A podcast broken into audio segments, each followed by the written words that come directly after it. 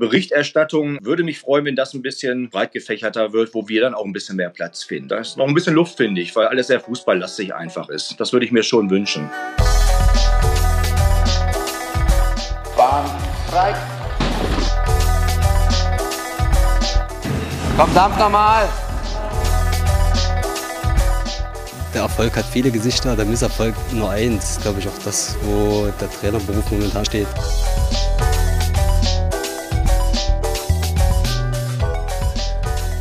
Hallo und herzlich willkommen zur 35. Folge unseres Trainer in Sportdeutschland Podcast, dem Podcast, wo wir mit den verschiedensten Trainerinnen und Trainern äh, in Deutschland über das Berufsbild des Trainers sprechen. Und ähm, ich freue mich, ähm, dass wir heute einen Nationaltrainer ähm, zu Gast haben und passend zu den World Games, die äh, im Juli 2022 in Birmingham, Alabama stattfinden, äh, spreche ich heute oder habe heute zu Gast ähm, Olaf Neuenfeld, den Faustball-Nationaltrainer der Männer. Herzlich willkommen. Ja, hallo zusammen. Hier im Podcast sprechen wir ja mit den verschiedensten Trainerinnen und Trainern. Letzte Folge hatten wir Nachwuchstrainer am Start. Wir haben aber auch schon mit Lehrertrainern gesprochen, mit ehrenamtlichen Trainern. Olaf, wo würdest du dich denn einsortieren? Hauptamtlicher Trainer, ist das äh, ehrenamtlich sogar im Faustball, was du machst? Ähm, erzähl doch mal. Also hauptamtlich ist es sicherlich nicht, da Faustball äh, reiner Amateursport ist. Und äh, ja, es gibt natürlich eine Aufwandsentschädigung, äh, aber das ist natürlich jetzt kein Vergleich zu Profisportlern und Profitrainern. Aber das ist auch nicht schlimm, das kenne ich, das mache ich mein Leben lang und von daher passt das so. Genau, für die Zuhörerinnen und Zuhörer, denen vielleicht Faustball jetzt nicht unbedingt was sagt, die sollten natürlich dann äh, im Juli bei Sport 1 einschalten und da die World Games ähm, verfolgen. Olaf, wie bist du denn da hingekommen, was du jetzt machst? Wie war dein Werdegang als Trainer? Ja, ich war schon relativ frühzeitig äh, in Hannover als Bundesligaspieler, war ich gleichzeitig Jugendtrainer, habe dort die Jugendarbeit äh, gemacht und geleitet. Und es war schon immer für mich ein Anliegen, mit, mit Jugendlichen oder mit Nachwuchsspielern äh, zu arbeiten. Und äh, in der Bundesliga musste ich dann meine aktive Karriere gesundheitlich bedingt relativ früh beenden. Das war mit 27, gerade so in der Zeit, wo es eigentlich auch als Nationalspieler selbst losging. Ja, und dann habe ich andere Herausforderungen gesucht und dann kam das Angebot, Mensch, wir haben Platz frei als U18-Bundestrainer, hast du Interesse? Da habe ich gesagt, okay, gucke ich mal rein, mache ich mal. Habe ich dann acht Jahre gemacht, äh, von 1997 äh, bis äh, 2005. Und dann kam das Angebot, möchtest du auch Herrentrainer werden? Das hat gut geklappt in der U18. Ja, das bin ich jetzt seit 17 Jahren Bundestrainer der Männer. Seit 2006, korrekt? Richtig, korrekt. Und sehr, sehr erfolgreich, äh, mehrfacher äh, Welt- und Europameister äh, mit den Männern geworden. Was war so für dich der schönste Moment, wenn du jetzt auf deine lange Karriere zurückblickst? Mm, als, als Bundestrainer war es äh, 2011. Das war die, die Weltmeisterschaft in Österreich. Da sind wir mit einem ganz jungen Team angereist, mit Spielern, die äh, in der Welt noch wenig bekannt waren. Und äh, ja, wir haben uns ausgerechnet, vielleicht ist eine Medaille drin, äh, Halbfinale wäre schon gut. Ja, und dann sind wir tatsächlich in Österreich Weltmeister geworden. Äh, haben da uns in einen Rausch gespielt äh, gegen den amtierenden Weltmeister Österreich in Österreich. Also mehr ging dann tatsächlich nicht gegen den Erzrivalen und haben da auch für uns selber sensationell äh, Gold gewonnen. Und das war von der Atmosphäre her mit einem ausverkauften Stadion mit 6.000, 7.000 Zuschauern so mein, mein Highlight. Da muss man dazu sagen, oder du müsstest es vielleicht den Zuhörerinnen und Zuhörern nochmal erklären, Faustball als Sportart ist besonders groß, meines Wissens, Deutschland, Österreich, Schweiz. Dann gibt es noch Brasilien, Argentinien, das war das, was ich äh, wahrgenommen habe, als ich 2017 bei den World Games in Wroclaw das erste Mal mit Faustball in Kontakt gekommen bin. Ähm, wie sieht das insgesamt aus, international? Ja, das waren schon die, die großen Nationen, sage ich mal. Äh, jetzt bei den World Games sind das auch schon äh, sechs der acht Teilnehmer. Hinzu kommt noch äh, Italien, USA, äh, Chile. In Chile wird Faustball gespielt, die jetzt auch dabei sind. Und äh, genau. Aber des Weiteren gibt es auch in Europa noch viele Nationen mit Dänemark, Tschechien, Serbien, äh, Polen. Also da sind wir schon mittlerweile etwas breiter aufgestellt als noch vor 20 Jahren. Was ist denn das, was dich ähm, als Faustballtrainer besonders fasziniert? Du machst das jetzt sehr, sehr lange. Was hält dich weiterhin bei der Stange, wo du sagst, Trainer sein? Das ist eigentlich genau das, was ich mir gewünscht habe. Ja, es ist immer wieder eine, von, in jedem Jahr eine neue Herausforderung. Ähm, es gibt neue junge Spieler, die nachrücken, denen muss man die, unsere Spielidee und unsere, unsere Ansätze, unsere Grundidee äh, einfach näher bringen. Und äh, das ist immer wieder, fängt man nicht von neuem an, aber man muss doch wieder Spieler integrieren, passen die in den Kader. Und das macht es einfach total spannend, dass es nicht immer das Gleiche ist. Und äh, ja, das ist einfach so der Ansatz, warum ich es immer noch mache und immer wieder jedes Jahr motiviert bin, äh, dann wieder mit neuen und jungen Spielern zu arbeiten und die zu entwickeln dann auch. Wie sieht das aus als äh, Nationaltrainer? Ist es ähnlich, wenn man jetzt mal Vergleiche zieht, vielleicht äh, will man ne, als Bundestrainer Fußball, trifft man seine Spieler und Spielerinnen ähm, auf Lehrgängen alle zwei, drei Monate. Wie sieht das bei euch im Faustball aus? Genau, wir haben äh, im Sommer auch Lehrgänge, so drei bis vier im, im Jahr. Und äh, da ziehen wir dann alle Spieler zusammen, die für uns in Frage kommen. Das sind meistens so um die 20. Und ansonsten beobachte ich relativ viele Bundesligaspiele an jedem Wochenende. Das kann ich natürlich nicht übers Fernsehen machen, weil es dort leider nicht übertragen wird. Also fahre ich dann äh, gerade in der Nordbundesliga relativ viel äh, durch die Gegend am Wochenende. Die Südbundesliga, wir sind zweigeteilte Bundesliga, wird von meinem äh, Co-Trainer aus Stuttgart beobachtet. Und da haben wir noch weitere Beobachter. Und das ist eigentlich so, dass, dass wir den Spielern dann mit auf den Weg geben, was erwarten wir von euch. Und äh, ja, bei diesen drei, vier Lehrgängen im Jahr müssen wir dann wirklich intensiv an unseren Ideen arbeiten. Ähm, wenn du das so vergleichst mit anderen Trainerinnen und Trainern, vielleicht auch auf der Bundesebene, ich weiß nicht, wie da der Austausch ist, aber ist das, ähm, vereinst du mehrere Kompetenzen als Bundestrainer, weil es eine relativ kleine Sportart ist? Musst du quasi mehr machen als andere? Mm, sicherlich mehr als äh, der Fußballbundestrainer, der einen sehr, sehr großen Stab hat mit Psychologen und äh, Torwarttrainern und, äh, und Einzeltrainern und Abwehrtrainern. Äh, das vereine ich schon mit meinem Co-Trainer alles in, in zwei Personen mehr oder weniger. Wir haben zwar auch einen Analysten jetzt, der Spieler auswertet seit neuestem. Äh, den Luxus gönnen wir uns, ohne dass er bezahlt wird. Er das ehrenamtlich macht, ein ehemaliger Spieler von uns. Ähm, ja, aber das, das, das macht ja auch spannend. Das ist, ist okay so. Das, äh, das ist einfach so, wenn man in einer Amateursportart unterwegs ist. Welche Kernkompetenzen würdest du denn sagen, braucht man, äh, wenn man Trainer werden will oder wenn man auch so lange wie du ähm, dabei sein, dabei bleiben will? Ja gut, man muss mit, mit Menschen umgehen können und wollen. Äh, man muss ja gerade im Mannschaftssport viele Charaktere und äh, vereinen und unter einen Hut bringen, was es ja oftmals nicht einfach macht. Wenn ich jetzt mal so, so einen Namen Cristiano Ronaldo einwerfe, so. Was, der spielt äh, aber nicht Faustball, oder? Der spielt nicht Faustball, er ist ein sensationeller Spieler und Typ wahrscheinlich, aber ob, ob der in eine Mannschaft so zu integrieren ist, wie wir das im Faustball verstehen, möchte ich jetzt mal dahingestellt lassen.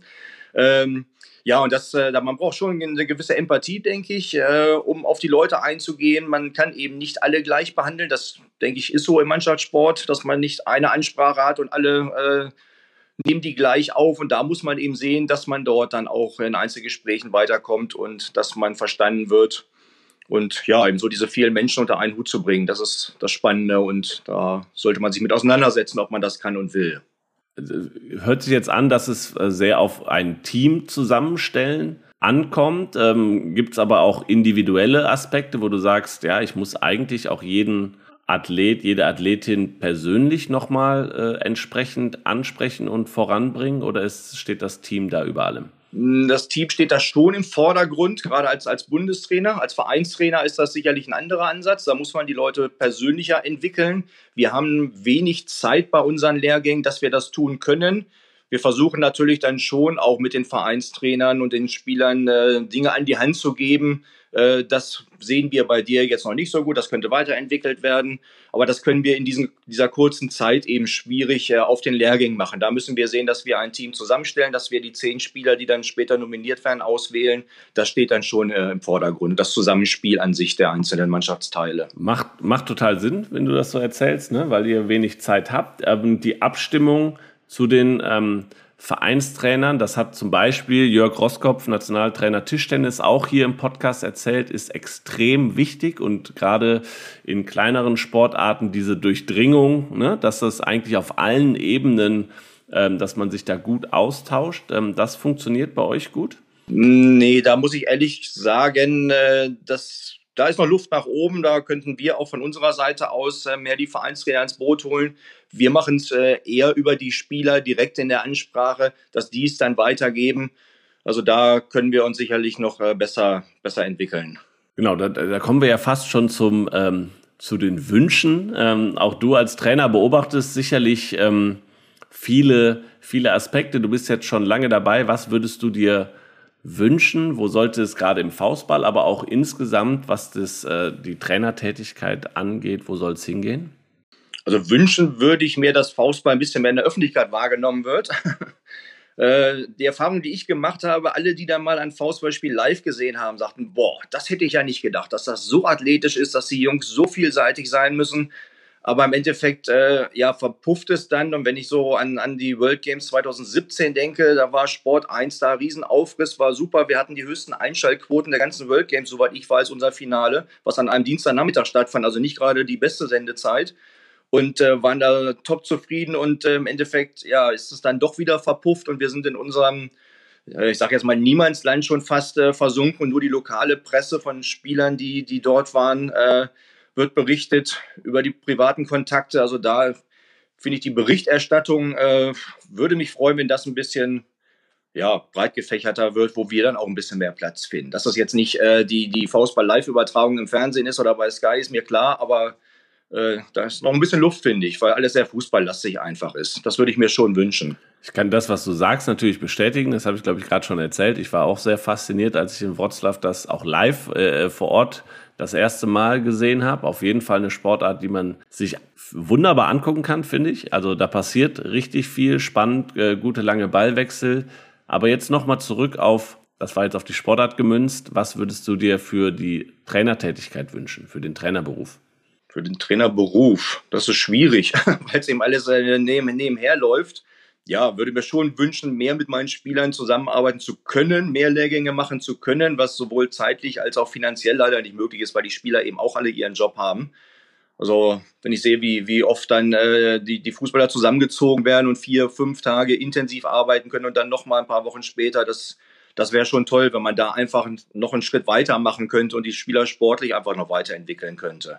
Aber man muss dazu sagen, ich meine, du opferst jetzt ne nebenher sehr, sehr viel Zeit dafür, ist deine Leidenschaft. Du hast erzählt, warum du so lange dabei bist, aber fehlt da nicht auch gewisse Anerkennung dafür? Ich weiß, du hast jetzt gerade Anerkennung für die Sportart gesprochen, aber ist ja auch eigentlich Anerkennung für das, was du leistest. Fehlt das? Nein. Wünscht man sich natürlich schon manchmal, aber wie gesagt, ich bin es gewohnt, dass es, dass es so ist. Äh, so ein Beispiel, was, was Anerkennung, das passt vielleicht ganz gut gerade auch zum Thema World Games. Als wir 2017 World Games Sieger geworden sind, wurden wir zum Bundespräsidenten eingeladen. Da wurden alle World Games Sieger eingeladen. So, da wurden dann nur die zehn Spieler eingeladen, die, die Trainer nicht. Und das wäre sowas von Anerkennung, da stelle ich mir meine anderen Profisportart vor, dass die Trainer dann zu Hause bleiben müssen. In dem Fall waren wir dabei, weil unsere Spieler Begleitung mitnehmen durften. Nicht alle hatten Begleitung zu dem Zeitpunkt, die mit konnten. Und da haben sie uns äh, Trainer eingeladen, was eine tolle Geste war. Aber das finde ich dann auch so, wo ich sage, hm, äh, Trainer gehören dann da nicht zu oder im, im Amateursport. Fand ich sehr frustrierend, muss ich sagen. Und ja, schon, schon bitter, sowas dann. Auch da nochmal Querverweis an Jörg Roskopf, der auch gesagt hat, er würde sich wünschen, dass bei Olympischen Spielen die Trainer dann auch eine Medaille bekommen oder mit auf dem Podest stehen. Wie ist es bei den World Games? Ach, ist es sogar bei Olympia nicht? Okay, siehst du, das hätte ich jetzt gar nicht gewusst. Bei uns ist es genauso. Ja, also da kriegen, die Trainer auch keine Medaille und äh, aber dass es bei Olympia so ist, das wusste ich jetzt tatsächlich nicht. Genau, und da, da werden, da werden die Trainer auch nicht zum Bundespräsidenten eingeladen. Das kriegen dann auch, das äh, die silberne Lorbeerblatt bekommen dann auch nur die äh, Sportlerinnen und Sportler. Ah, okay, gut. Dann sind wir da ja doch nicht so weit weg von. Aber trotzdem traurig irgendwo, finde ich. Blicken wir auf die World Games. Und zwar äh, stehen die an, äh, jetzt wo wir den Podcast aufnehmen. Ähm, Glaube ich, äh, nächste Woche, in einer Woche geht's los, ähm, in Birmingham, Alabama, in den USA. Ähm, ja, wie ist die Vorbereitung bei euch gelaufen und was nehmt ihr euch fürs Turnier vor?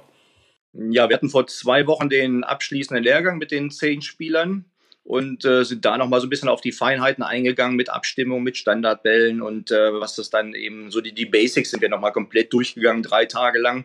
Äh, das war unser Hauptaugenmerk.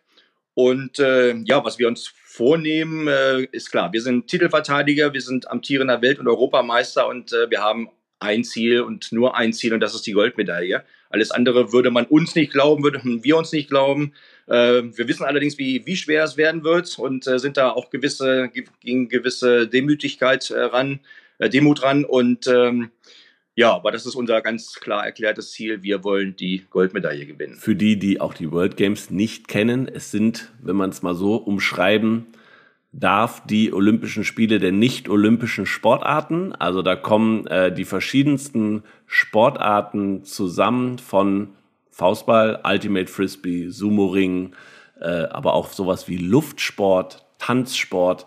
Ähm, Buhl wird gespielt, Billard wird gespielt, also total spannend. Ähm, ist es denn, wie weit seid ihr, ist das für euch ein, ein Highlight oder ist es so, ähm, so wie Olympische Spiele für, für olympische Sportarten oder sind eigentlich, ist eine Weltmeisterschaft für euch ähm, bedeutender?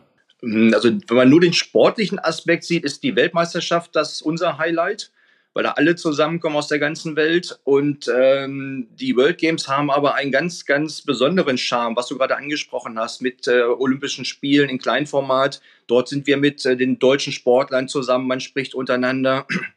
Und äh, man, ich denke, beim Flugzeug werden wir schon die ersten deutschen Sportler äh, sehen. Und gerade dieser, dieser Austausch, der ist besonders. Wir werden bei, heute genau in einer Woche ist die Eröffnungsfeier, da werden wir vor 45.000 Zuschauern ins Stadion einlaufen mit der deutschen Delegation. Und das kennen wir sonst auch nicht. Also das ist schon ein ganz, ganz besonderes Highlight für uns. Und wir haben relativ viele neue Spieler dabei, denen die Alten das schon erzählt haben, wie toll das ist. Und ja, da freuen wir uns sehr drauf. Jetzt hast du gesagt, da findet der Austausch statt mit anderen Sportlern und Sportlern. Wie ist der Austausch von dir mit anderen Trainerinnen und Trainern, vielleicht auch in, in anderen Sportarten, weil auch das haben wir hier im Podcast oft besprochen. Der Austausch und das über den Tellerrand schauen ist schon nicht unwichtig.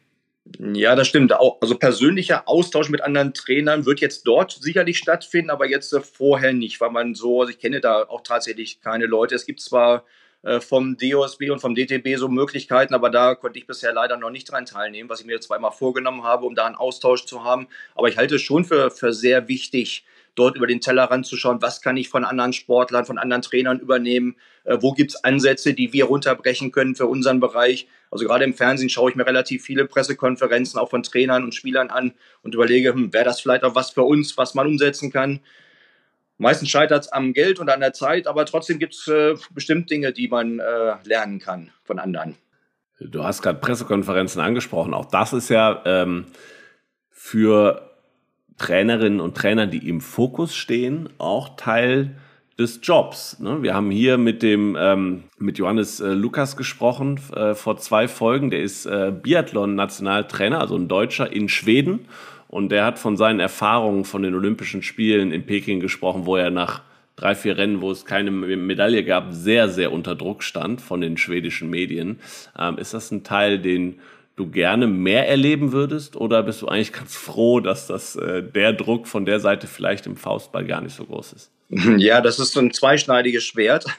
Also manchmal würde man sich schon freuen, wenn die Presse Interesse hat, was ich vorhin schon erwähnte. Aber andererseits, wenn ich sehe, was äh, gerade im Fußball los ist, was sie medial aushalten müssen, dass sie keinen einzigen Schritt irgendwo hin machen können, dann bin ich doch froh, Faustball-Bundestrainer zu sein, der doch wenig Beachtung hat und ich mein ganz normales Leben leben kann. Also ich kann durch jede Stadt laufen in Deutschland, werde nicht erkannt.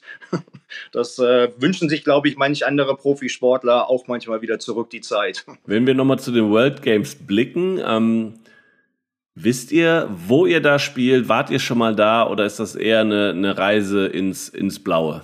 Also ich selber war noch nicht da. Ich war selber noch nie in den USA. Das wird für mich äh, Neuland sein. Äh, unser Hauptangreifer, der war vor ein paar Wochen zu einer Promotion-Tour eingeladen dort und der kennt das Gelände und der hat uns schon ein paar Dinge erzählt. Wir sind dort auf einem College untergebracht, sowohl untergebracht als auch unser Spielort. Also das ist perfekt, dass man zu Fuß einen Spielort erreichen kann und nicht noch auf Shuttle-Services angewiesen ist und das einplanen muss. Und äh, ja, das Gelände soll toll sein, das soll riesig sein und äh, wir freuen uns sehr, dass wir da wirklich auch Neuland betreten, so in einem College dann Faustball zu spielen. Also ich bin gespannt, was uns da erwartet. Aber für mich ist es tatsächlich komplett Neuland. Jetzt frage ich mich gerade in den USA sehr viel Kunstrasen. Was ich gesehen habe, ihr spielt normal, es spielt ja eigentlich immer auf Naturrasen, spielt ihr dort auf Kunstrasen, macht das einen Unterschied? Darf man das überhaupt im Faustball auf Kunstrasen spielen?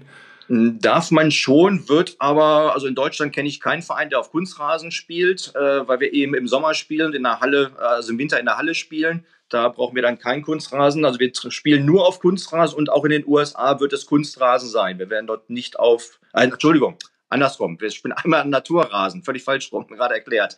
Wir spielen nicht auf Kunstrasen. So, Entschuldigung. Auch vor Ort nicht. Auch vor Ort nicht, nein, ist auch Naturrasen. Okay. Also keine Umstellung, was schon mal, genau. was schon mal gut ist. Genau, richtig. Lieber Olaf, ähm, kommen wir nochmal zurück zum, ähm, zum Trainerberuf an sich. Äh, du machst das schon sehr lange. Weißt du, wie lange du das noch machen wirst? Also wir haben nächstes Jahr ist unser großes Highlight, das ist die Heim-WM in Mannheim, findet die Weltmeisterschaft statt mit tatsächlich zwei Spieltagen zum Schluss in der SAP-Arena, wo extra für uns Naturrasen ausgelegt wird. Ein absolutes Novum, was es noch nie gab. Und äh, da es dann auch eben zu Hause bei uns ist und wir mit 10.000 deutschen Fans rechnen, die uns unterstützen, ist das nochmal ein absolutes Highlight für mich. Ob es das letzte ist, weiß ich nicht. Äh, ich habe gewisse Gedankenspiele, aber es, im Moment äh, würde ich sagen, ist es 50-50. Könnte gut sein, dass ich dann weitermache, aber kann auch gut sein, dass das dann ein perfekter Abschluss ist. Ähm, ja, wie gesagt, die Zeit ist lang, ich bin jetzt 52 Jahre alt und als Rentner möchte ich das dann nicht mehr machen. Aber da ist noch ein bisschen Zeit hin. Mal schauen. Okay, ähm, kannst du denn schon sagen, was du als Trainer in dieser langen Zeit für dich gelernt hast, was du dann in die Zeit, wo du nicht mehr Trainer bist, mit rübernimmst? Mm, ja, gerade so im Bereich, im menschlichen Bereich hauptsächlich. So auf eben Leute einzugehen, dass äh, man deren Schwächen, auch die, die menschlichen Schwächen äh, toleriert, äh, dass die, die Spieler meine Schwächen auch toleriert haben. Ich bin ein sehr ungeduldiger Mensch, so grundsätzlich. Wenn Mails nicht pünktlich beantwortet werden, dann kann ich auch schon mal sauer werden und das wissen die Spieler mittlerweile auch. Und äh, diese, diese Toleranz einfach, dass man äh, eben mit verschiedenen Menschen umgehen, verschieden umgehen muss, das ist eine Sache, die ich äh, sicherlich auch jetzt schon in mein Leben integriert habe die letzten Jahre, aber sicherlich auch später zurückblickend dann ein großer Schwerpunkt sein wird, wofür ich sehr dankbar sein werde.